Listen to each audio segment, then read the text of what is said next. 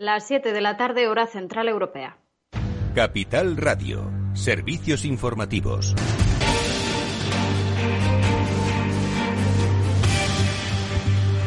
¿Qué tal? Muy buenas tardes. Eh, con el avance de la vacunación y la llegada del verano, la preocupación ahora recae sobre los jóvenes, donde está aumentando más la incidencia. Está por encima de los 400 eh, casos en las personas entre 12 y 29 años. La edad media de los casos ahora mismo es de 30 a 35 años, señala Fernando Simón, dependiendo de la variante. Es eh, por eso que se está creando un debate sobre si se debería adelantar o no la vacunación a los grupos de edad más jóvenes para intentar frenar los contagios. Esto decía hace unos minutos el director del CAES. Los grupos más jóvenes un esfuerzo muy superior al resto de toda la población o al menos un esfuerzo mucho más largo. Eh, las personas mayores eh, mostraron en su momento una responsabilidad muy importante y fueron vacunados a partir del, mes de enero, finales de diciembre, mientras que nuestros jóvenes a los que les hemos pedido el mismo esfuerzo y de hecho han hecho el mismo esfuerzo han tenido que extender esta eh, responsabilidad. Señalaba también que el objetivo de la vacunación hasta ahora ha sido proteger antes a los más vulnerables. Los expertos eh, plantean razones a favor y en contra de esas dos estrategias eh, posibles de empezar a vacunar a los más jóvenes o no, lo que explica también que haya diferencias entre comunidades autónomas, donde algunas ya han empezado a cerrar el ocio nocturno, como es el caso de Navarra. Madrid extenderá a partir de mañana martes el sistema de autocita para personas eh, de 30 años en adelante. Cataluña ha abierto ya la citación en mayores de 16 años. Cantabria se está planteando empezar a vacunar también a los menores de 30. Esto decían hoy los presidentes de Cantabria, Murcia, Extremadura y Galicia. Un cambio eh, en la vacunación para los que van de 16 a 30, ¿no? que es donde ahora estamos teniendo el mayor foco de contagio. Si la incidencia sigue aumentando, tendremos que dar pasos atrás y volver a establecer el uso de la mascarilla obligatoria, quizás también en exteriores. Ya, ya estamos el cierre perimetral de dos poblaciones y iremos analizando, como hacemos siempre, dos veces en semana, analizamos los datos y tomamos las decisiones en función de cuál sea la, realidad. Finalizado el curso escolar, pues hemos visto la eclosión de contagio muy superior a, la convivencia en aula y muy superior al curso eh, académico. ¿no?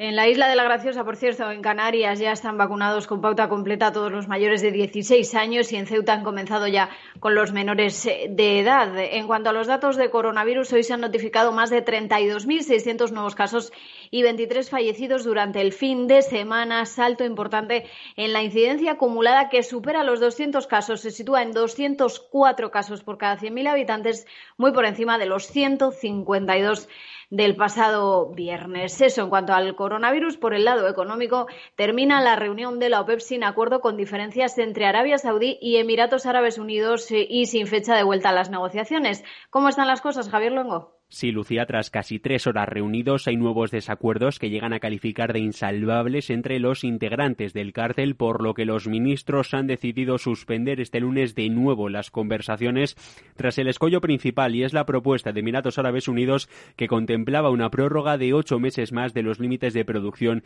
impuestos por la pandemia más allá de 2022, límites a la producción por la llegada de la COVID que habían provocado un recorte diario de 5,8 millones de barriles de crudo diarios en estos momentos. Llegaron en los peores meses de la pandemia a ser de hasta 10 millones y con lo que los socios querían relajar un poco los precios del crudo en estos momentos en los mercados. De momento no hay una nueva fecha para la reunión, por lo que en principio seguiría vigente el actual acuerdo de producción tras conocerse este nuevo aplazamiento de la reunión. Eso sí, el petróleo de Brent está repuntando de nuevo en los precios. En estos momentos en torno a 8 décimas porcentuales consigue rozar los 77 dólares barril. Gracias, Javier. Y además, hoy la vicepresidenta tercera y ministra de Trabajo, Yolanda Díaz, ha pedido al Gobierno valentía para subir de nuevo el salario mínimo interprofesional. Los sindicatos, comisiones obreras y UGT ya han dicho también que volverán a salir a las calles para pedir esa subida y la derogación de la reforma laboral. El Tribunal Supremo, por otra parte, ha ratificado la condena de Isa Serra, 19 meses por atentado a la autoridad en un desahucio en el año 2014. Hasta aquí este boletín informativo. Toda la actualidad política a partir de las 8 en el balance con Federico Quevedo en Capital Radio. Capital Radio. Siente la economía. ¿Te interesa la bolsa? Compra y vende acciones o ETFs con 0 euros de comisión hasta 100.000 euros al mes con XTB. Vente al broker mejor valorado por sus más de 300.000 clientes según Investment Trends y al mejor broker para operar según Rankia. xtb.es. Riesgo 6 de 6. Este número es indicativo del riesgo del producto, siendo uno indicativo del menor riesgo y 6 del mayor riesgo.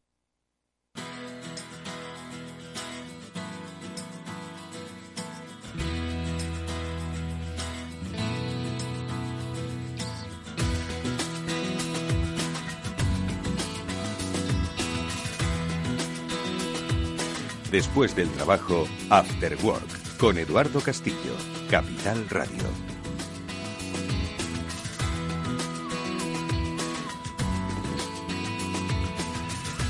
¿Qué tal amigos? Buenas tardes, bienvenidos un día más al After Work, que ya comienza en Capital Radio, al Cyber After Work. Ojo, que siempre hay que distinguirlo de los demás, porque hoy es el programa dedicado a la ciberseguridad, dedicado a la seguridad de la información, dedicado a la seguridad de nuestro tiempo, que no es otra que la digital. Todos vivimos en digital, de mayor o menor medida, en mayor o menor grado, todos nos dirigimos hacia una mayor convivencia en lo digital y por eso este programa, que me atrevo a decir pionero en la radiodifusión española sobre temas de ciberseguridad, pretende cada semana pues que seáis un poquito más conscientes de los riesgos a los que tanto empresas como personas pues estamos expuestos y sobre todo más que asustaros a que tomemos conciencia de que debemos tener cierto sentido común. Siempre ponemos el ejemplo de que nos costó a muchos, es que el cinturón de seguridad me molesta, sí, pero salva vidas. Bueno, pues poner un doble factor de autenticación quizás tarda un poquito más en hacer la compra, pero salva nuestra integridad financiera nuestra y la propia identidad. Bueno, con este pequeño alegato os doy la bienvenida y saludamos a Pablo Sanemetero y Mónica Valle, los especialistas que cada semana nos acompañan. Pablo, ¿qué tal? Muy buenas tardes. Muy bien, Eduardo. Muy buenas tardes. Muy buenas tardes, audiencia. Encantado de estar aquí en el Cyber After Work, un lunes más. Mónica Valle, ¿qué tal? Moni, ¿cómo estás? Muy buenas tardes a todos. Igualmente encantada preparada ya para comentar muchos temas muy interesantes que tenemos preparados para hoy. Temas interesantísimos que hoy tenemos preparados y que van a ir en muchas direcciones, porque por supuesto habrá ronda de noticias que cada cual más sorprendente y dentro de esas noticias será un poco la base para que los especialistas de Netscope, con su píldora SASI, pues nos den, como siempre, buenas recomendaciones y, rutas, guías por las que proteger nuestros entornos profesionales. Y es que esta tiene que ver nuevamente con LinkedIn. Si hace un par de semanas eh, desde Netscope nos hablaban de la ingeniería social a través de la red profesional, de cuáles son las cosas malas que se podrían hacer o de las que podríamos ser eh, víctimas ¿no? a través de la red social. Hoy comentaremos con ellos bueno, pues una brecha de datos que también expone pues que al final que ponemos en LinkedIn cosas de nuestra vida e información sobre nuestra identidad, nuestra identidad digital y física, que ya son una. Bueno, pues con Nacho Franzoni eh, hablaremos sobre cuáles son pues, estos riesgos derivados de las brechas de seguridad. Pero nuestro programa de hoy cuenta con un invitado especial, porque luego, a medida que avancemos, eh, hablaremos con Daniel Puente. Él es un especialista en eh, el mundo de la ciberseguridad, es un hacker, es un hacker de, bueno, es un hacker, los hackers son buenos, no es un ciberdelincuente, pero bueno, por si acaso le ponemos la coletilla, es un hacker bueno, porque además es el responsable de la seguridad de la información en una gran compañía y del papel del CISO, que muchas veces hemos oído aquí hablar, eh, comentaremos con Dani Puente, eh, bueno, pues cómo funciona, es decir, por qué una empresa tiene un CISO, ¿no? Bueno, pues estos son, vaya, mis disculpas a los oyentes, los principales temas del programa, que como siempre vienen ya precedidos por las noticias.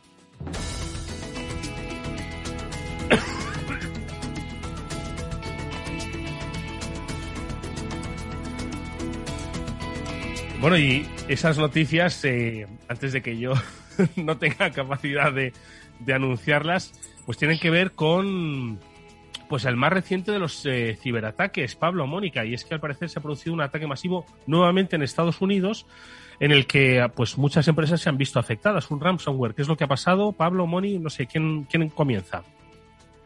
Pues yo mismo, si quieres, Edu.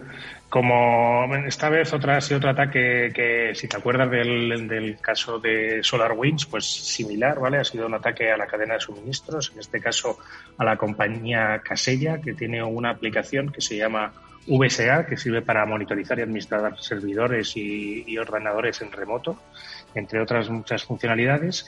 Eh, tenía unos 40.000 clientes más o menos y lo que les recomendó es apagar los, ordenadores ya que bueno pues la aplicación tiene pinta de haber sido troyanizada y a través de ese ataque que han sofisticado que han hecho los, el, grupo, que se piensa que como siempre son son Rebel, que son los que están detrás de últimamente de todos estos ataques, pues eh, han conseguido comprometer esta aplicación que se ha ido instalando poco a poco en sus clientes y eh, una vez instalada en sus clientes, pues se tiene acceso a los ordenadores de las empresas comprometidas y se está hablando de que están pues como en, cerca ya del millar de empresas, y no alguna más comprometida por este ataque.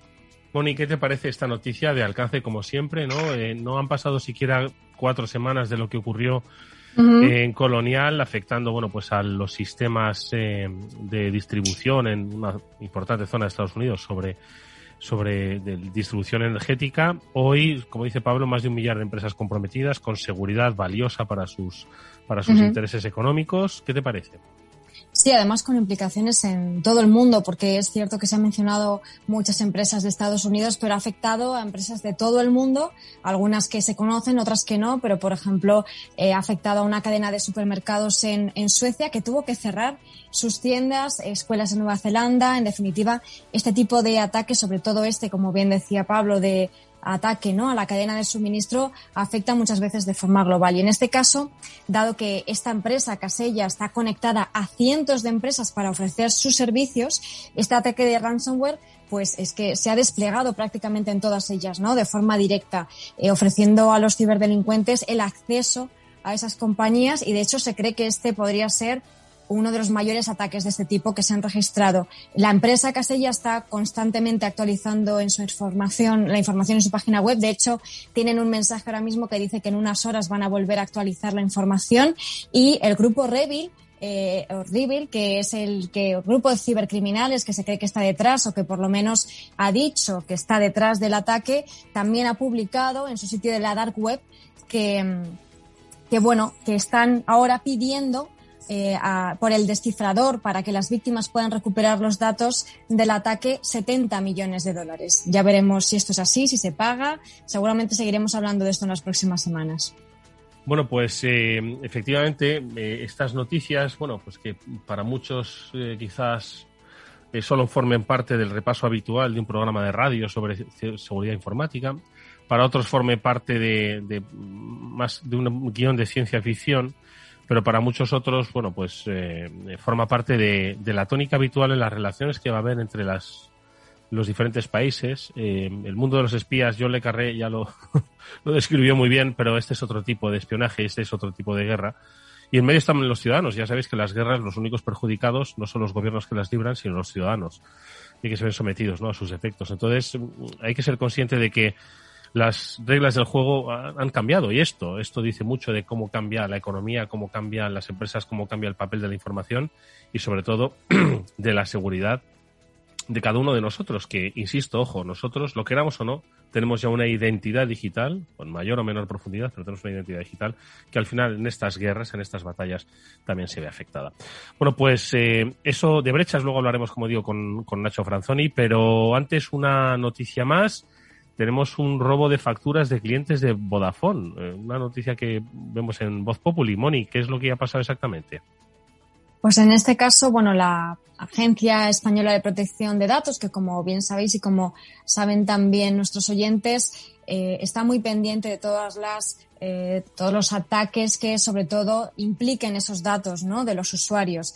Y en este caso, pues se sabe que un ciberataque, ciberatacantes han logrado descargarse 185 facturas de 171 clientes distintos de este operador. Estas facturas contienen información personal como DNI, eh, nombre, apellidos, dirección, líneas contratadas eh, y también pues eh, los números de la cuenta bancaria, en este caso los últimos cuatro dígitos.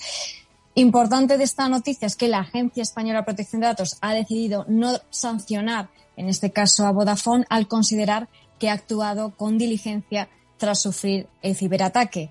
Y esto Pablo también nos lo complementa porque no significa exactamente que hayan em, tenido todas las medidas adecuadas, sino que han actuado eh, bien a la hora de notificar y de gestionar el ataque.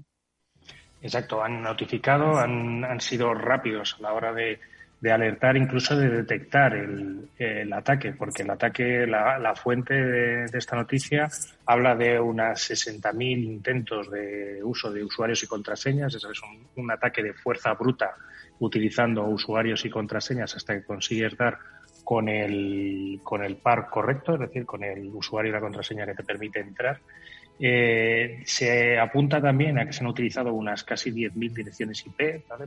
eso quiere decir que el atacante no ha utilizado siempre simplemente su salida a Internet o el router de su casa para hacer estas pruebas, sino que ha utilizado bastante una infraestructura bastante amplia, probablemente basada en una botnet.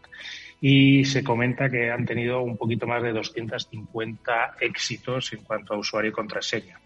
Eh, lo positivo en, general, bueno, pues que Vodafone se ha dado cuenta de estos intentos y de este hacer fuerza bruta y ha bloqueado y solo se han conseguido llevar 180 o 190 facturas. Lo, y en eso es lo que la agencia yo creo que ha premiado también un poco a Vodafone junto con su dirigencia a la hora de notificar tanto a la agencia como a sus clientes de, este, de esta pequeña fuga de información. Y si es que son muchos los frentes, ¿no? Bueno, los frentes, los aspectos que hay que tener en consideración cuando estamos hablando de ciberseguridad, porque estamos hablando de proteger tu compañía, proteger los datos de tus clientes y tener una conciencia de ciberseguridad y de que sus clientes también son digitales y de que no solo los tiene que tener como clientes y los, los tiene que eh, cuidar como identidades digitales porque posee datos importantes. Bueno, pues eh, dos noticias significativas que, como digo, bueno, describen, refuerzan cada semana que este programa cada día tiene eh, más sentido. Lo tuvo desde el primero, pero hoy con más razón. Vamos con esa píldora SASI porque, insistimos, más brechas de seguridad en algo conocido, LinkedIn. ¿Quién no tiene LinkedIn? Eh, ¿Cómo nos afecta? Ahora Nacho Franzoni nos habla de qué es lo que ha pasado, pero sobre todo de cómo se puede evitar.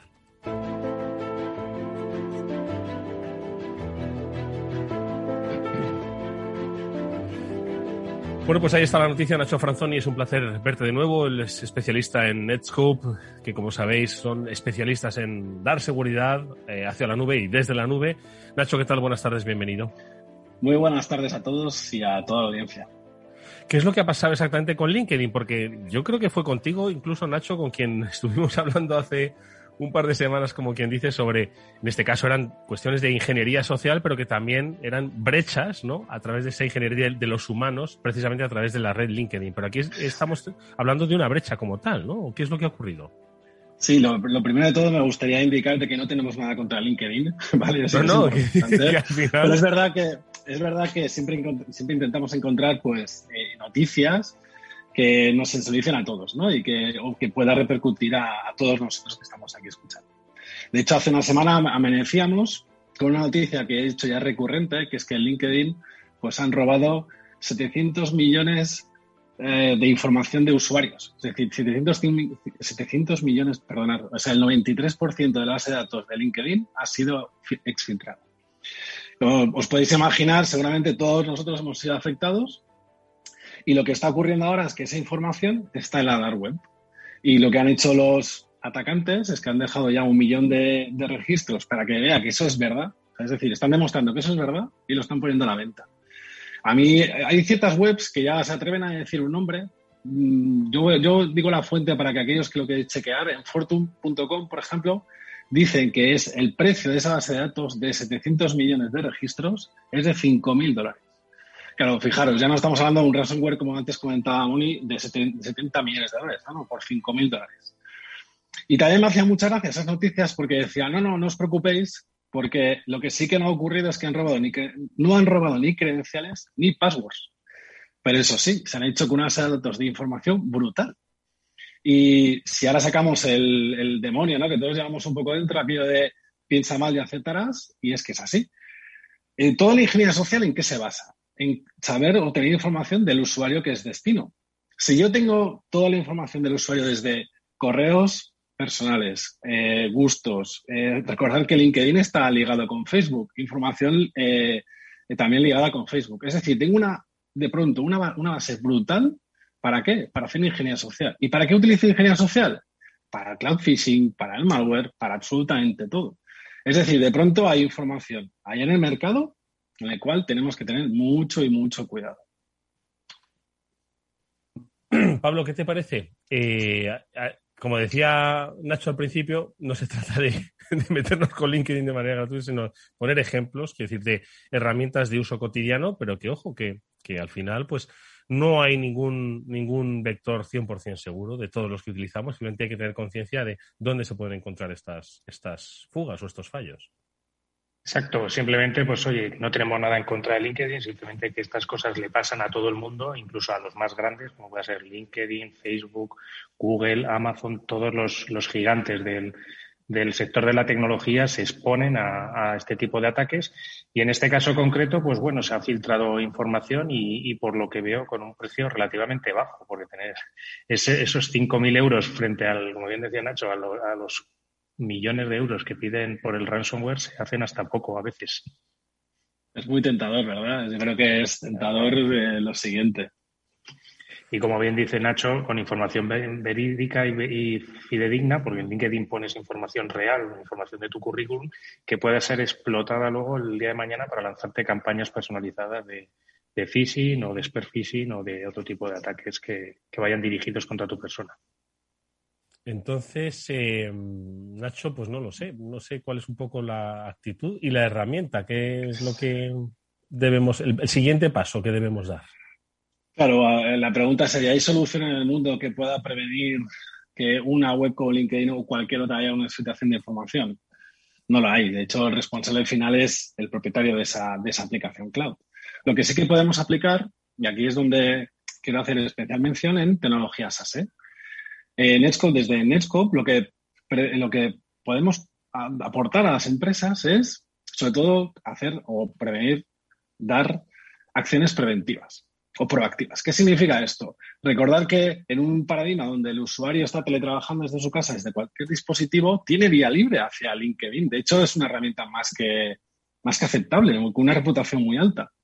Pero cuando digo hacer pues, estrategias proactivas me refiero a ganar visibilidad. Por ejemplo, podemos sacar de forma muy rápida, imaginaros, yo soy el, el, CISO, ¿no? de hecho sería una buena pregunta, ¿no? Al siguiente, oye, ¿cómo actúas tú delante de, una fuga de información como LinkedIn? Pero dicho esto, por ejemplo, un report, un report muy simple. ¿Qué usuarios en el último mes o en el último año se han conectado a LinkedIn de mi compañía? Y si lo han hecho, ¿con qué, con qué correo o con qué credenciales lo han hecho? ¿Lo han hecho con credenciales corporativas de mi dominio o con personales?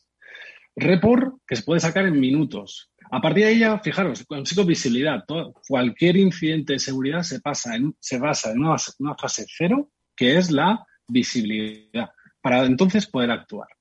Cuando decimos también que podemos aplicar acciones proactivas, hablamos de que, oye, podemos hacer campañas de concienciación en NESCO, como funciona SASE. Por ejemplo, cada vez, un ejemplo sería, cada vez que eh, un usuario se conectara a LinkedIn, que le apareciera una URL durante una campaña de concienciación durante una semana diciendo, eh, cuidado, que aquí ha habido una brecha de información, cuidado, porque hay información sensible potencialmente eh, que puede ser explotada por terceros y acto seguido te puede llegar o puede ser víctima de una ingeniería social. Por ejemplo, fijaros, ¿eh? visibilidad en cuanto a reporting, eh, realización de campañas de concienciación y a partir, evidentemente, a partir de ahí, la máxima de nuestra tecnología SASE es la de proteger todo el tráfico del usuario allá donde vaya, desde el dispositivo que sea. Es decir, si ahora de pronto le llega un correo, eh, en este caso phishing, a su cuenta personal de Gmail, por ejemplo, ya no digo la corporativa, digo la suya personal, que si clica en ese, en ese link, oye, sea Netscope como tecnología cloud, tecnología SASE, la que proteja ese acceso, desde el propio eh, acceso a la página web, como cualquier archivo que se pueda descargar a posteriori. Bueno, pues ahí lo tenemos. Ojo, que mm, la nube es lo que muchas veces nos permite controlarlo todo, ser muy selectivos no, eh, y ser mucho más flexibles, sobre todo, que es básicamente lo que están pidiendo estos tiempos de cambio, rupturistas, de avance, de crecimiento. Nacho Franzoni, como siempre es un placer escucharte. Aprendemos mucho. Hasta la próxima semana con los especialistas de Netscope. Hasta la próxima, Edu, a todo el equipo. Hasta luego.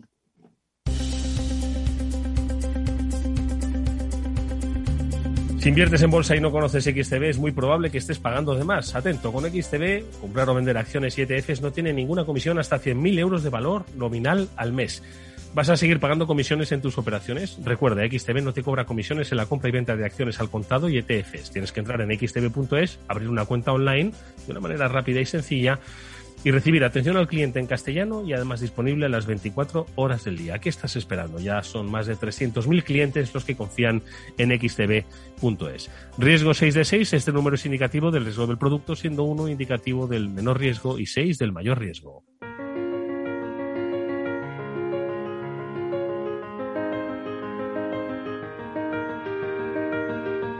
Bueno, pues antes de saludar a nuestro invitado, que enseguida se sumará a nuestra tertulia, a Daniel Puente, vamos a eh, preguntarle a Mónica eh, por cómo está un poco el estado de la tecnología y sobre todo si la seguridad está en el centro o sigue siendo un, accesorio para, para, muchas empresas. Lo digo porque Moni estuvo la semana pasada en el Mobile World Congress, en la recuperación del Mobile World Congress, que también, por supuesto, le comentaremos qué tal estaba el ambiente, ¿no? Porque decían que había un poquito de tristeza en el, en, por lo menos en cuanto a, más que tristeza, vamos, no eran obviamente las aglomeraciones de, de otros años, pero, pero bueno, sobre todo saber, pues, qué tal fue y sobre todo, Moni, los aspectos de seguridad y ciberseguridad si estuvieron muy presentes y marcaron la feria o estaban arrinconados en un stand ahí en donde, donde se, se hizo el mobile, Moni.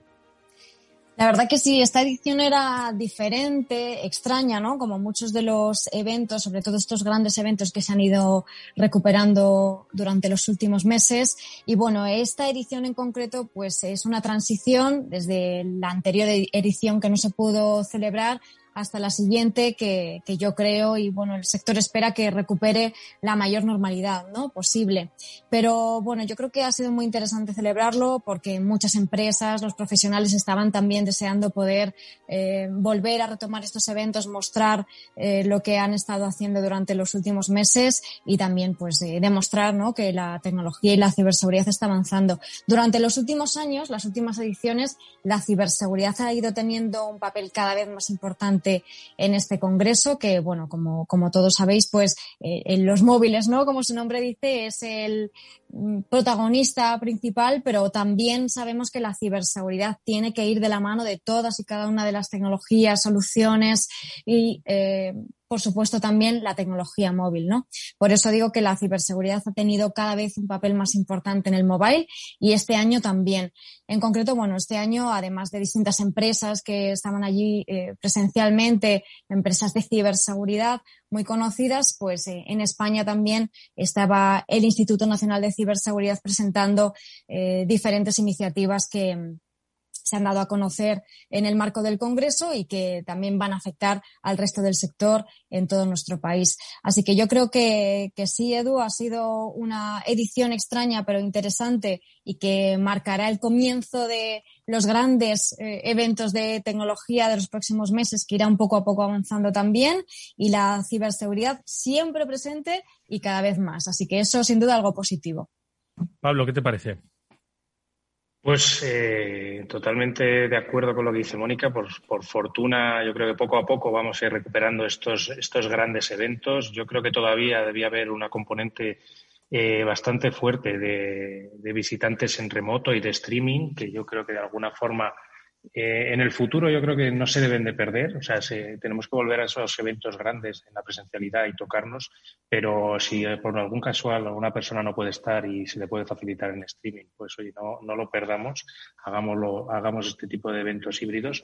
Y muy interesante y muy importante los, los temas de ciberseguridad, que vayan acercándose poco a poco a estos a, estos eventos de, de, mobile masivos en los cuales se ven temas de IoT, temas de redes 5G, 6G, inteligencia artificial, que la ciberseguridad tenga su huequito y que podamos hablar de, ciberseguridad e ir viendo cómo para toda digitalización, como siempre me, estáis oyendo decir últimamente, sin, ciberseguridad no vamos a poder hacer una digitalización eh, como, como necesitamos en este país para recuperarnos económicamente. Bueno, pues eh, os invitamos a que respondáis o por lo menos que hagáis esa reflexión, siguiendo, por supuesto, este programa y teniendo contacto e interés con el mundo de la ciberseguridad. Nosotros hoy vamos a ampliar ese conocimiento con la ayuda de nuestro invitado, al que enseguida vamos a saludar porque ya está con nosotros Daniel Puente, él es CISO. Vamos a saber qué es lo que hace un CISO, cómo se llega a CISO y por qué, unas, por qué las compañías, más grandes o más pequeñas, deberían tener o por lo menos contemplar eh, tener en su plantilla la figura de un responsable de seguridad de la información. Vamos a saludar a nuestro invitado. After Work con Eduardo Castillo.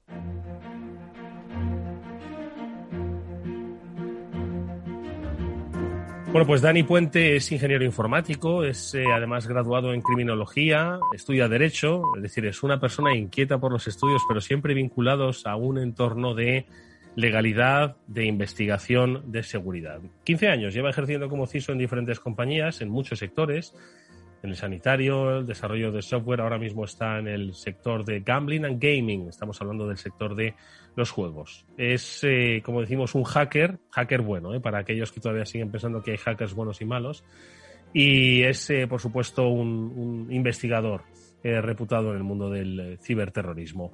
Daniel Puente, buenas tardes, bienvenido, muchas gracias por estar con nosotros. Buenas tardes, un placer estar aquí con vosotros. Bueno, pues no sé qué decirte. Como CISO, diría, Dani, que has visto muchas cosas, aunque me figuro que cada día la realidad te va sorprendiendo. No sé si has tenido oportunidad de escuchar nuestras noticias, estoy seguro que las conoces, lo que ha ocurrido en Estados Unidos con eh, Casella, lo que ocurrió con Colonial, lo que ocurrirá mañana con otra tanta. Eh, no sé, un poco con esa experiencia acumulada de, tres lustros, no sé qué te parece si eres una persona que, cree que, la victoria está lejos o que, bueno, que poco a poco y que esto no es, una cuestión de ganar a la gente, pero sí de, ir adecuando el mundo pues a, a estos nuevos riesgos. Pues yo casi que me acogería más a, tu segunda acepción, ¿eh? O sea, yo creo que nos tenemos que ir adaptando porque victoria como tal dudo mucho que haya. O sea, al final siempre va a haber guerras en lo físico, guerras en el plan cibernético. Hablabas de toda esta de todos estos problemas que hay. Se te olvidaba también, o habéis comentado antes, toda la parte de Suecia. Son mil problemas y, van a seguir ahí, porque no nos engañemos que es muy lucrativo. O sea, lo son las guerras físicas y, y lo son todos estos problemas que estamos teniendo. Así que yo creo que no parará nunca, por desgracia. Pablo. Bueno, pues Dani, en primer lugar, agradecerte la, presencia con nosotros hoy aquí en, este programa y, aprovechar, pues precisamente un poco como con lo que en el escenario que estaba dibujando Eduardo y en este escenario de riesgos, cómo, cómo debe ser la función de un CISO, qué debe hacer un CISO ante todas estas amenazas y cómo debe recomendar a una organización defenderse. Yo creo que el CISO deberá ser el pepito grillo de todas las empresas, ¿no? Tendría que ser la persona que vaya a todas las unidades de negocio y de una puntillita, ¿no? O sea, cuando una unidad de negocio está a punto de sacar su producto o cuando empieza, si todo lo haces bien cuando empieza, tienes que ser la persona que esté ahí aportando todo tu conocimiento de seguridad. Siempre apoyado en un equipo. O sea, tengo suerte de que en toda la historia que habéis dicho de empresas en las que he estado, he tenido un equipo buenísimo, la verdad que, que genial. Y eso hace que, primero, se respete el trabajo que hace ciberseguridad y, segundo, se tenga en cuenta, porque también estamos viendo que cuanto más tarde entre el equipo de ciberseguridad, más caro va a ser para la empresa. O sea, no solo por problemas que puedan tener, sino porque arreglar cualquier cosa, cuanto más tiempo pasa en un desarrollo, acaba siendo también costoso, caro, doloroso también. Y esa, esa es una de sus principales funciones. Luego también tiene que acabar coordinando todo su equipo interno. O sea, nosotros ahora mismo, por ejemplo, estamos divididos en, parece que es muy bonito, ¿no? Que nos dividimos en colores, el blue team, el red team, el, purple team. Pues al final todo eso también hay que gestionarlo, porque al final, si no, cada uno acaba haciendo su pequeña isla. Eh, los que estamos en empresas que tenemos presencia mundial, pues también tenemos que acabar homogeneizando todos esos países. No son las mismas las necesidades que tienes en España, por ejemplo, que tienes en Colombia o que tienes en, Malasia. O sea, todo eso también hay que ver cómo, aplica cada cosa. Si intentamos hacer una cosa global, seguramente nos equivocaremos en muchos países. Luego, toda la parte de compliance, también estamos viendo como ahora todas las auditorías, sean de lo que sean, sean financieras, de lo que sea, acaban teniendo un componente de ciberseguridad y ahí acabamos participando también. Así que como ves, o sea, es una amalgama de cosas que, hacen el día a día difícil a la par que interesante. Moni. Buenas tardes, Daniel. Pues muchas gracias por estar con nosotros y contarnos todo esto. Multidisciplinar, sin duda, vuestro trabajo y, como decías, esa importancia del equipo y de coordinar, ¿no? Todas esas personas eh, y todas esas diferentes funciones. Y en este sentido, me gustaría saber tu opinión de cómo ha evolucionado el propio rol del CISO, el papel del CISO en cuanto a sus funciones durante los últimos años, porque cada vez más, afortunadamente, eh, se tiene más en cuenta este rol en la, empresa, porque también se tiene más en cuenta la ciberseguridad, ¿no? ¿Cómo ves que ha evolucionado en este sentido? Pues yo creo que uno de los catalizadores que ha hecho que evolucione el CISO ha sido el poder tener a más gente en ciberseguridad, ¿no? En el momento en el que se ha podido delegar, lo que decíamos antes del red team, en el momento en el que puedes tener auténticos pentesters debajo tuyo y no tiene que ser todo, no tiene que caer todo debajo de tu responsabilidad y hacerlo tú todo, hemos conseguido que el CISO, digamos que escale un poquito y pase a ser también una función de negocio. O sea, que ya no sea el simple, entre comillas, ¿sí? desde el cariño, el simple freak que hacía las cosas de seguridad, sino que estamos consiguiendo acercarnos más a la capa de arriba y poder hablar con ellos y hablar en su lenguaje. Y luego tú poder hablar con tu equipo y llevarlo eso al plano técnico. Pero yo creo que ha sido vital el poder incorporar a más gente en los equipos. Antonio, uy, Antonio, perdón, le llamo Antonio, pero porque estaba pensando en Antonio Fernández, y es que me ha soplado Pablo que, que nuestro invitado Daniel Puente eh, hace un podcast eh, con Antonio Fernández. Entonces, digo, estaba pensando en Antonio, así que lo recomendamos enormemente. Nosotros nos gusta recomendar a eh, compañeros y amigos que además manejan las ondas igualmente. Estuvimos con Antonio, además, hace un par de semanas, fue interesantísimo el, el programa que hicimos con él a propósito de los sectores críticos. De todas formas, yo te quería preguntar, Daniel, estamos hablando del CISO, el papel del CISO, ¿no? yo te quería preguntar, ¿cuándo una empresa necesita un CISO, porque al final todas las empresas, más grandes o más pequeñas, manejan información. Siempre nos habéis dicho los especialistas, oye, ¿qué es lo primero que tiene que hacer una empresa? dice, pues saber dónde está el valor de su negocio. El valor está en la información o en no toda la información, el valor está en este proceso, hay que proteger esto, es decir, pero todas al fin y al cabo tienen información, ¿no? Y la información es poder, que decían, ¿no? Entonces, eh, todas las empresas tienen que proteger una información. Entonces, ¿cuándo de repente la figura del CISO se hace necesaria, imprescindible? ¿Estamos hablando solo de grandes compañías porque el volumen de información es muy grande? ¿O una mediana empresa que al final quizás no es tan grande en tamaño, pero sí en negocio internacionalizado? Imagínate, necesita un CISO. Haz una reflexión sobre ello. La verdad es que es una de las preguntas más complejas que se pueden hacer, ¿eh? creo yo. Eh, lo referenciabas tú al valor del dato. Yo creo que sí que es muy importante. O sea, a la hora de decidir si necesitas un CISO o no, el valor del dato es importantísimo. Hay algunas normativas que ya están diciendo cuándo se necesita, cuándo no, o sea, estamos viendo normativas NIS y demás que, intentan acotarlo un poco. Yo creo que también va en función de, primero, el dato, segundo, la importancia y tercero, incluso, y aunque es un poco triste valorarlo así, la sanción que puede llevar, que puede acarrear esa, esa pérdida de dato o ese mal uso de ese dato. Empresas pequeñas, medianas, yo creo que sí. Seguramente la única diferenciación será que ese CISO tendrá más gorros. O sea, será el CISO y seguramente también lo tendrán como administrador de sistemas, pero por un, por un tema de, volumen. O sea, hay empresas que no se pueden permitir tener un CISO, tres personas debajo, porque al final es, es, un coste que, muchas no pueden, no pueden absorber. Pero yo lo ligaría mucho a lo que tú comentas, o sea, dependiendo de la criticidad del dato y de la importancia de ese dato. O sea, no me viene a la cabeza ahora, no, no, me imagino una empresa que toque mucho dato de carácter sanitario que no tenga un CISO, un responsable de ciberseguridad alguien que también vaya ligado un poquito a la figura del DPO, ¿no? Que muchas veces intenta fusionar también ese rol. Mm. Que también interactúe mucho con, el área legal, ¿no? Para todos esos aspectos. De todas formas, Daniel, eh, permíteme, Pablo, que, que repregunte a propósito de lo que ha dicho. Es cierto que quizás hay empresas de un determinado tamaño que no tengan como tal un CISO y que incluso forme parte ya del negocio, pero sí que desde administración de sistemas, un poco el control de la red, pues un poco ejerza un poco ese papel de CISO. Sin embargo, tú lo has dicho, son muchas gorras las que se tiene que poner, pero para la gorra de CISO entiendo que hay que tener determinados conocimientos, experiencias y saber funcionar, porque no es lo mismo ah, pues, lograr que la red esté en marcha y, haya una operatividad fantástica que protegerla y como decían antes, por ejemplo, los especialistas de, de Netscope, pues que mm, proteger el remoto cuando un empleado está en Singapur y entra en su correo electrónico a través de una VPN o lo que fuere. Es decir, no, esas gorras necesitan una especialización, ¿no? Entonces, en el caso del CISO, cuando estamos hablando de un multitask, ¿no? ¿Qué, cuáles son esos elementos básicos que debe tener un, vamos a poner, CISO Inspectore? Pues mira, esto viene a colación una, una formación que hice hace ya unos cuantos años en las que decían que la figura del CISO, la figura del responsable de ciberseguridad, tenía que tener un conocimiento que tuviera alrededor un kilómetro a la redonda, pero que tuviera solo una profundidad de 10 metros. Y yo creo que la figura del CISO tiene que ser esa. Una persona que entienda de mucho, pero que seguramente no llega a una profundidad como pueda llegar un técnico especializado en un tema. Y yo creo que por ahí tiene que ir para, para poder ver en cada momento tu empresa qué necesita en términos de ciberseguridad.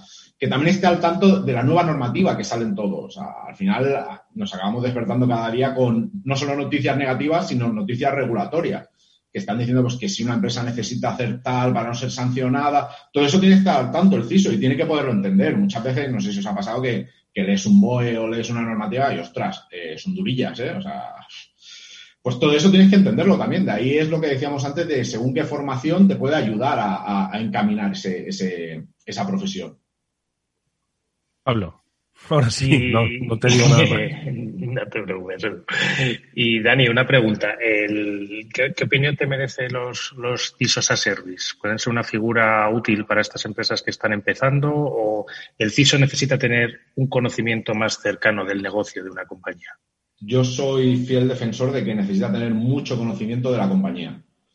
Y con estos CISO as a service, virtual CISO, puede estar bien cuando tienes una duda concreta o cuando tienes un proyecto concreto, pero si no están en el día a día, se van a escapar muchas cosas. Hay muchos proyectos que, que no te voy a decir que surjan en un pasillo, pero seguramente se montan reuniones rápidas en las que no participa un CISO que tienes en Singapur y tiene que conectarse y eso hace que esté bastante alejado del negocio. Yo recelo un poquito ¿eh? de esa figura. Es lo que comentábamos antes, también depende de la empresa. ¿eh? A lo mejor si es una empresa pequeña, una empresa muy acotada en algo, una empresa que ya tiene conocimiento interno y solo lo necesitan para cosas muy puntuales o para que le marquen unas guidelines, una baseline de, de cómo empezar a actuar, pues no me parecería mal. Pero en el día a día, una empresa grandecita, yo creo que lo necesitan in situ. ¿Y qué crees que ha, motivado un poco a esta parte que comentabas, eh, Dani, sobre el poder tener pentesters en tu equipo? O sea, ¿cómo se justifica esa, esa inversión en, equipo de pentesters contigo? Bueno, por una parte, en todo lo que ahorramos externamente en contratarlos. Por otra parte, en poder localizar todas las vulnerabilidades que tenemos. Ahora estamos viendo además que, que, están emergiendo muchas soluciones, ¿no? Tipo, bueno, no vamos a dar nombres comerciales, pero que realmente te están haciendo ese servicio. Pero al final lo que hemos conseguido es no solo hacer pentest, no solo hacer auditorías de seguridad a todos los productos, acabar sacando un report y enviándolo a los desarrolladores, sino realmente lo que queremos ampliando ese equipo es localizamos una vulnerabilidad, hablamos con el equipo, le explicamos qué es, cómo podemos resolverla y a partir de ahí trabajamos conjuntamente para que todo eso se resuelva. O sea, al final todos conocemos mil herramientas automáticas que las lanzas, te acabas sacando un report, muchas veces de 700 páginas, y esos reportes se acaban ignorando y acabas llegando a un retest de aquí a seis meses en los que se ha corregido un 2% porque ha sido casualidad porque se ha deprecado un trozo de código que lleva una de las vulnerabilidades que hemos mitigado. O sea que al final lo que tenemos que hacer es ese equipo tiene que estar en contacto con el desarrollo, con los desarrolladores y realmente echar una mano. No solo levantar la mano de aquí tenéis un problema, sino aquí tenéis un problema, vamos a ver cómo lo solucionamos cuando lo tengáis solucionado, vamos a volver a retestearlo, vamos a ver cuál es la mejor vía, porque a lo mejor podemos hacer un bypass, podemos hacer alguna cosa, y ahí es donde realmente te va a aportar valor el equipo que tengas de pentester. Si no es lo que te digo, lo externalizas o lo sacas a una herramienta. Y Daniel, cada semana comentamos aquí algunas solamente de las noticias que salen a la luz de ciberataques, de amenazas, de incidentes y bueno, son constantes y cada vez más o por lo menos, bueno, pues conocemos más o salen más a la luz pública, ¿no? ¿Cuáles son en este sentido los principales retos eh, para ti como CISO, las principales amenazas, lo que te da más miedo en el día a día que, que pueda ocurrir o a lo que te tuvieses que enfrentar? Pues mira, aquí llevo un tiempo pensando que siempre tenemos el paradigma este de que el usuario es el eslabón más débil, que todo entra por el usuario, que el usuario es lo peor, con el, desde el cariño, ¿no? Pero que el usuario es lo peor. Y yo creo que estamos virando ya un poco. O sea, ahora casi todos los problemas que estamos viendo no vienen ya por el usuario. O sea, te vienen por un VMware vulnerable, te vienen, tienes el caso del print spooler también. O sea, al final ya no todo está entrando por el usuario. La principal preocupación, bueno, primero no ser tú la empresa que tenga el day cero y a partir de ahí todo el mundo empiece a investigarlo, sino que sea otra persona, lo siento por ellos, pero que sea otro y a partir de ahí poder implementar todas las soluciones en, tu compañía. Y la verdad es que es lo que tú dices, o sea, cada semana tenemos un susto, ¿eh? Y los que tenemos empresas y tenemos diferentes países y tal, al final se hace complejo de coordinar y todo, pero estamos en un sin vivir últimamente.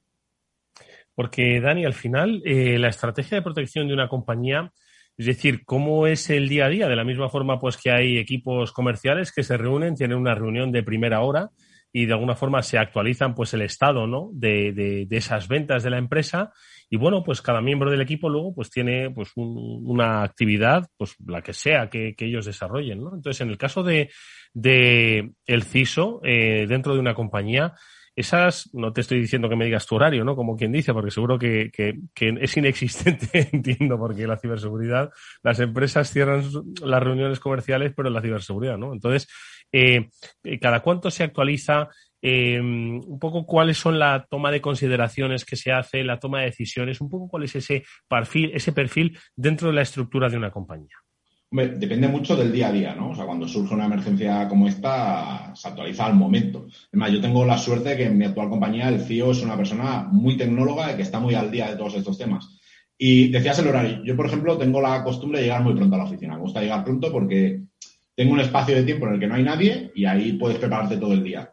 Pues habitualmente cuando ya llega el CEO me dice, eh, ¿estás al tanto de esto que ha pasado y tal? Y ahí ya lo llevamos preparado. Depende de la importancia, directamente todo el equipo de seguridad deja de hacer lo que está haciendo, nos reunimos, vemos junto con el equipo de sistemas cómo resolverlo y a partir de ahí sacamos todas las líneas de actuación. Pero hay, hay temas que, paran el día a día. O sea, si, si vemos que tiene la suficiente importancia, ya te digo, se, botón rojo, se para todo y nos ponemos a ello. Vosotros, Daniel, tenéis una herramienta que os dice, oye, hemos recibido X ataques o varios intentos de ataques frustrados, estos son específicos y van a por nosotros, estos iban a, simplemente a España y a un sinfín de empresas, da igual el sector. ¿Tenéis esa capacidad de distinguir eh, cuáles son esas amenazas más, menos serias, más, menos cercanas?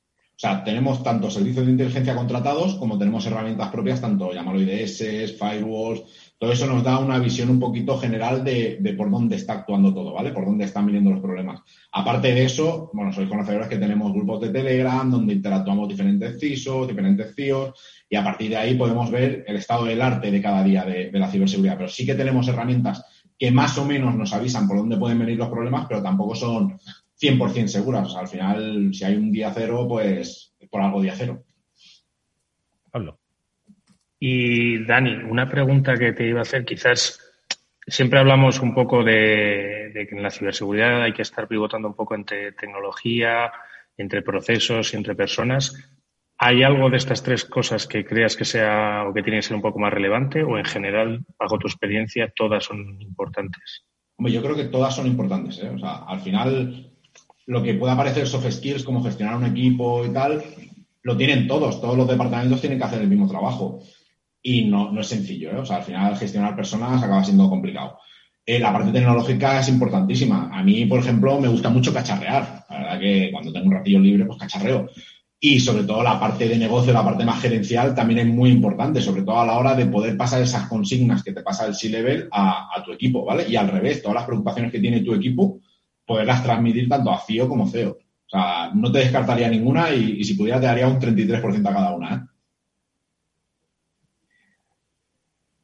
Esta yo creo que es una parte muy importante la que comentabas y que has mencionado antes, lo de saber hablar ¿no? con el eh, equipo directivo, hablar el lenguaje del negocio. Eh, yo creo que es una parte muy interesante de, de, vuestro perfil multidisciplinar que estábamos hablando. En este sentido, cuando tienes que enfrentarte con ese equipo directivo, cuando les tienes que decir, oye, hay que invertir más aquí o hay que ir por esta línea o esta otra, eh, ¿cómo, les, eh, ¿cómo les intentas convencer o cómo les convences para que apuesten por la ciberseguridad eh, cuando alguna vez quizás tienen alguna duda o son reticentes?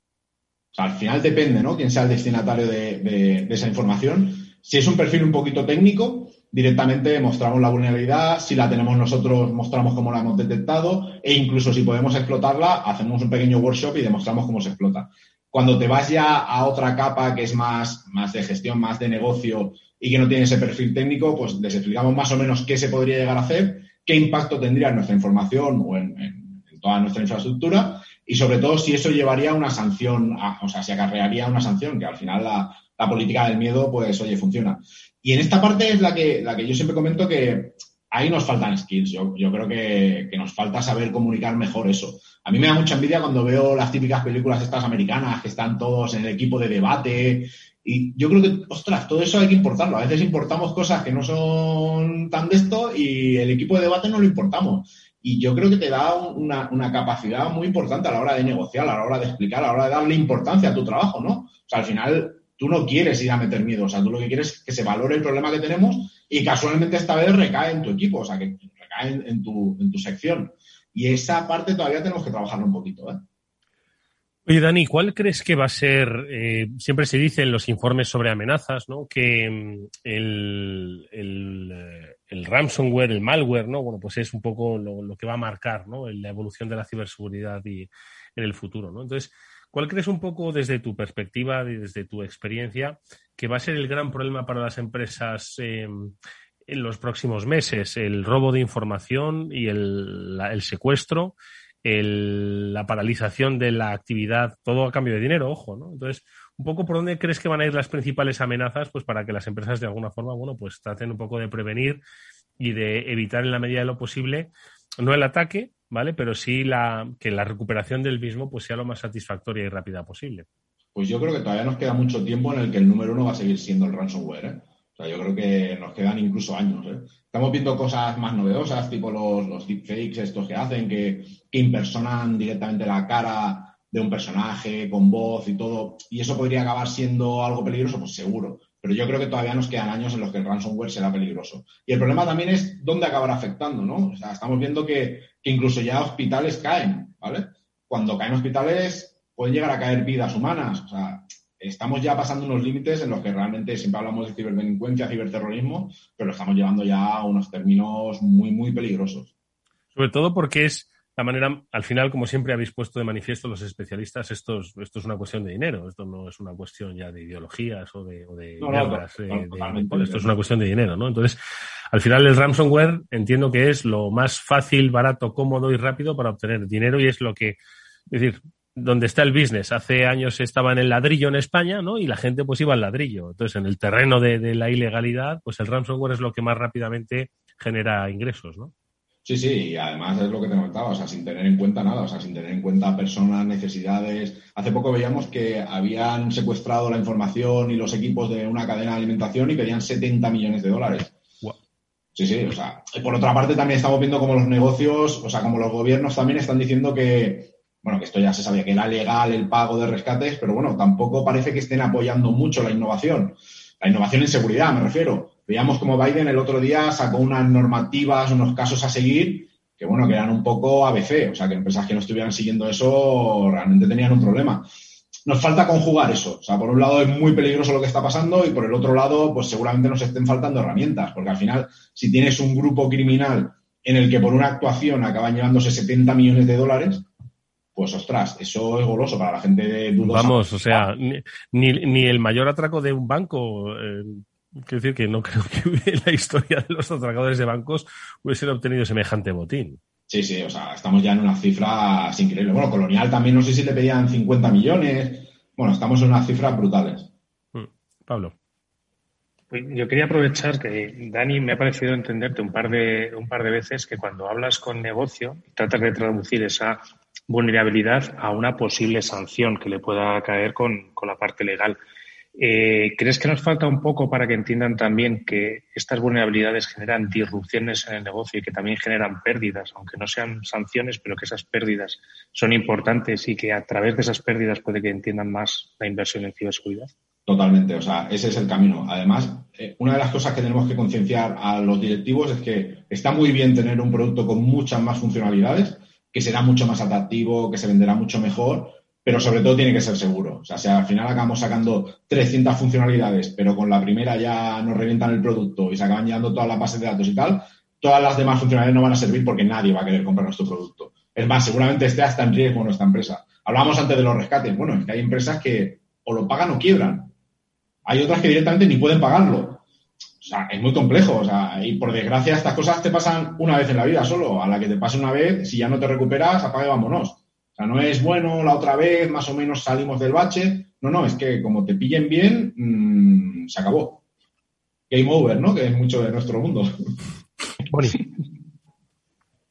Game over, absolutamente. Yo creo que al final es entender que la ciberseguridad es sinónimo de confianza en todos los sentidos. Igual que antes nos decías que eh, para hablar con la parte técnica ibas a explicar eh, vulnerabilidades, eh, incidentes, consecuencias y con la parte de negocio eh, les explicabas a lo mejor pues esos riesgos en la reputación o incluso las sanciones, ¿no? Al final todo es sinónimo de confianza para todos los actores eh, implicados con una compañía, ¿no? Desde los clientes, accionistas, etcétera, ¿no? La confianza para ti sería una de las palabras claves, Daniel. Sí, la, la, más importante. O sea, al final, la confianza en el equipo de ciberseguridad, la confianza en los productos. O sea, tú no irás a un hospital en el que hace un mes hayan tenido una filtración de datos y han salido todos los historiales médicos. Y mucho menos si tú tienes una patología que no quieres que se conozca. O la, confianza lo hace todo. Cuando hablábamos antes de desarrollo de software, pues una empresa que, por ejemplo, desarrolle software para nóminas, imagínate si se vulnera su código y aparecen las nóminas de el Fútbol Club Barcelona por la red pues será, es un mazazo para la empresa que ya te digo, seguramente no se recupere. Y la confianza tanto de la empresa, tanto de los equipos a la hora de desarrollar, que sepan que están haciendo algo bien, como del cliente a la hora de comprar ese producto, es, vital. O sea, toda esa cadena de confianza es, es, es un have. Y Dani, una pregunta eh, que, quizás muchos de nuestros oyentes más jóvenes estén haciendo. La última pregunta, por otro lado, es la importante. ¿eh? ¿Cómo se llega a ser CISO? ¿Qué, pasos deben seguir si alguien quiere ser responsable de seguridad de una organización? Pues en mi caso llegué, bueno, trabajaba en las operaciones de, de una universidad. A partir de ahí salió una vacante en seguridad y entré ya ahí y empecé por todo el maravilloso mundo de la seguridad. O sea, ¿cómo empiezas? Pues bueno, o sea, teniendo conocimiento técnico en informática, por supuesto, y luego siendo un apasionado de todo esto, yo desde que, empezó el mundo de la seguridad, pues, pues estuve ahí, ¿no? O sea, me gustó, indagué. Eh, es un trabajo 24 por 7, pero no solo en la parte de trabajo, sino en la parte de hobby. O sea, para mí es un hobby que cuando acabo es lo que te digo, me pongo a cacharrear o me pongo a mirar los últimos informes, las últimas noticias. O sea, al final es coger una rama que te guste mucho, apasionarte y llevarla al máximo. O sea, tampoco es nada especial. Todas las formaciones que puedas sacar, todas las certificaciones, hombre, pues ayudan, por supuesto que ayudan porque te dan un conocimiento más amplio, pero tampoco son vitales. O sea, lo importante es que hagas lo que te guste y que lo lleves al límite, lo intentes llevar al límite, a tu límite, que a lo mejor no es el límite de otros, ¿no? Pero bueno, que lo lleves a tope. La verdad es que el mundo de la ciberseguridad eh, avanza tan rápido que no puede esperar a la, que la formación reglada se ponga de acuerdo en cuáles son los contenidos validables para formar a un especialista en ciberseguridad. Ojo, que hay, y no estamos diciendo que la formación en ciberseguridad sea mala, pero requiere, por supuesto, que la actualización permanente de este universo eh, trascienda las propias aulas, ¿no? Y esa formación en ciberseguridad te da una base muy buena, lo que decía nuestro invitado, ese conocimiento en el que luego ya depende del papel que asumas, pues vas a ir profundizando, pero de manera, de manera autodidacta. Bueno, pues eh, muchas y muy buenas lecciones nos ha dado Daniel Puente, nuestro invitado hoy, como decimos, CISO en compañía del sector de gambling and gaming y que, mm, como habéis eh, podido comprobar, tiene una amplísima experiencia, no solo en lo que es el conocimiento de las inseguridades o las seguridades para las empresas, sino también de cuál es el papel que las empresas deben empezar a, jugar en el mundo de la ciberseguridad. Daniel, muchísimas gracias por haber estado con nosotros, por habernos dedicado tu tiempo. Nos veremos, por supuesto, en otro programa futuro. Mucha suerte y hasta muy pronto. Un placer, igualmente. Y a Pablo Sanelmeter y Mónica Valle, como siempre, muchísimas gracias amigos por ponernos en sintonía con la necesidad que tenemos de estar prevenidos, de estar seguros. Pablo, Mónica, muchísimas gracias.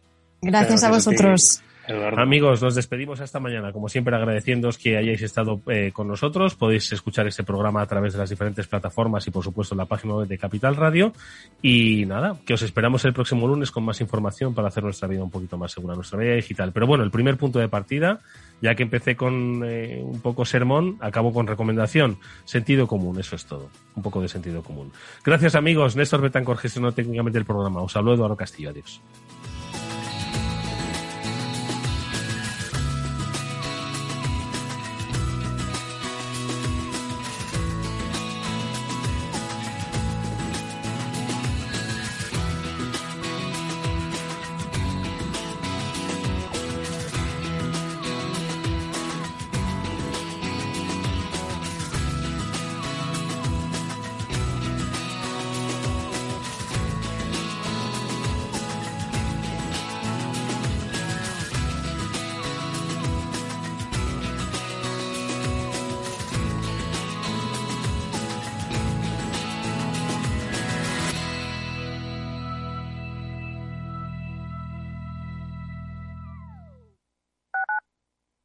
Radio en Madrid 105.7, Capital Radio. Memorízalo en tu coche. Gráficas Naciones. Más de 50 años de experiencia en el sector de las artes gráficas. Apostamos por la última tecnología tanto en impresión offset como en digital y gran formato. Realizamos todo tipo de impresión. Tarjetas de visita, folletos, libros, vinilos, decoración y montaje de stands. Más información en el 91 629 2145 o en gráficasnaciones.es. Esto te estás perdiendo si no escuchas a Luis Vicente Muñoz en Capital, La Bolsa y la Vida. Xavier Ferraz, profesor de ESADE. Europa no lo ha hecho y el problema ahora lo tenemos aquí, ¿eh? porque Europa en este momento no es autónoma en semiconductores. Eso quiere decir que si no nos venden, nos vamos directamente al paleolítico, ¿eh? sin ser alarmistas. No te confundas. Capital, La Bolsa y la Vida con Luis Vicente Muñoz, el original.